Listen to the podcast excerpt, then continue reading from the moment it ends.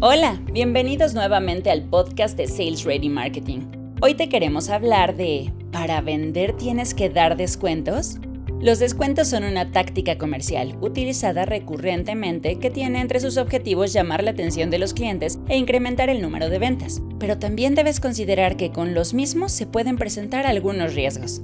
¿Qué ventajas tienen los descuentos? Bueno, incrementa las ventas. Es la ventaja principal. Al disminuir el precio del producto, ya sea de forma directa o al comprar más cantidad al mismo costo, más clientes desean adquirirlo porque consideran que se trata de la oportunidad perfecta para conseguir lo mismo en mejores condiciones. Facilita el conocimiento del producto y la marca. Los descuentos y promociones suelen ser muy vistosas y consiguen que más clientes conozcan una marca, especialmente si se trata del lanzamiento de un nuevo producto.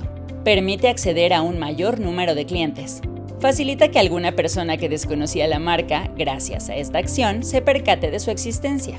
Puede transmitir una imagen de proximidad.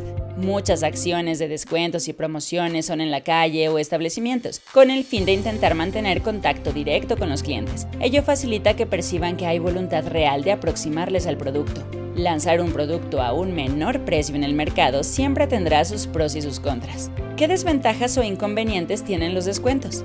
Primero, se reduce el margen de beneficio. Evidentemente, si se ofrece lo mismo a un menor precio, entonces el margen de utilidad queda seriamente afectado y se reduce considerablemente. Por lo tanto, es imprescindible delimitar de forma temporal o cuantitativa el descuento para no poner en riesgo la viabilidad y solvencia de tu compañía.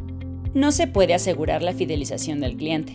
Los clientes nuevos que conseguimos vienen atraídos por el hecho de pagar menos por el producto, no porque consideren que soluciona su necesidad mejor que la competencia. Es así como de la misma forma en que compraron el producto pueden no volver a consumirlo una vez terminado el descuento. Para evitar lo anterior, durante el tiempo promocional, la compañía debe transmitir los valores y beneficios del producto y de la marca para vincular a sus clientes. Los clientes pueden sentir rechazo ante el fin del descuento. Sí, se acostumbra a los clientes a conseguir un producto a un menor precio, pero cuando concluye la promoción puede pensar que en realidad no pagaría la cantidad original por lo que vendes.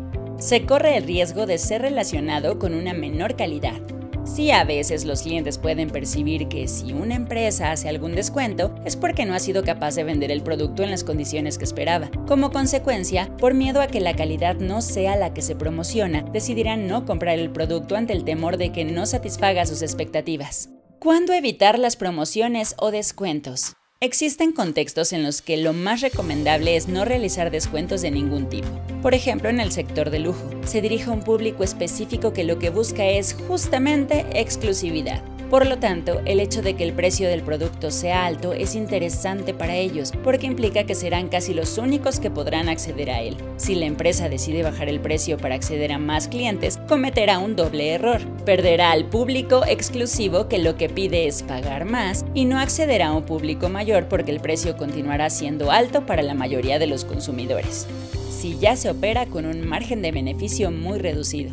Sí, si tu empresa ya realiza la actividad en condiciones de márgenes muy reducidos, el hecho de rebajarlo aún más puede poner en riesgo su viabilidad en un futuro. Y si la competencia responde de forma similar, puede encadenarse una guerra de precios que reduzca el margen de todo el sector y que, como consecuencia, solo los competitivos puedan sobrevivir a esta presión. En caso de ser reconocidos en el mercado, si la marca ya goza de una buena imagen de la relación calidad-precio seria y ofrece un producto de acuerdo con lo que se demanda, no tiene sentido realizar descuentos que puedan confundir al público. En caso de hacerlo, la percepción puede cambiar hacia una imagen de mala calidad y provocar una caída importante en las ventas a medio y largo plazo.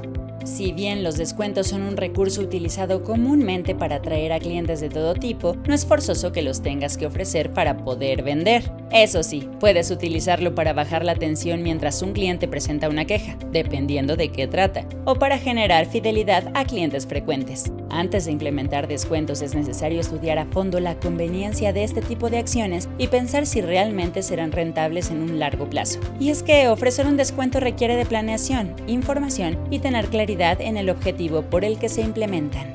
srm.mx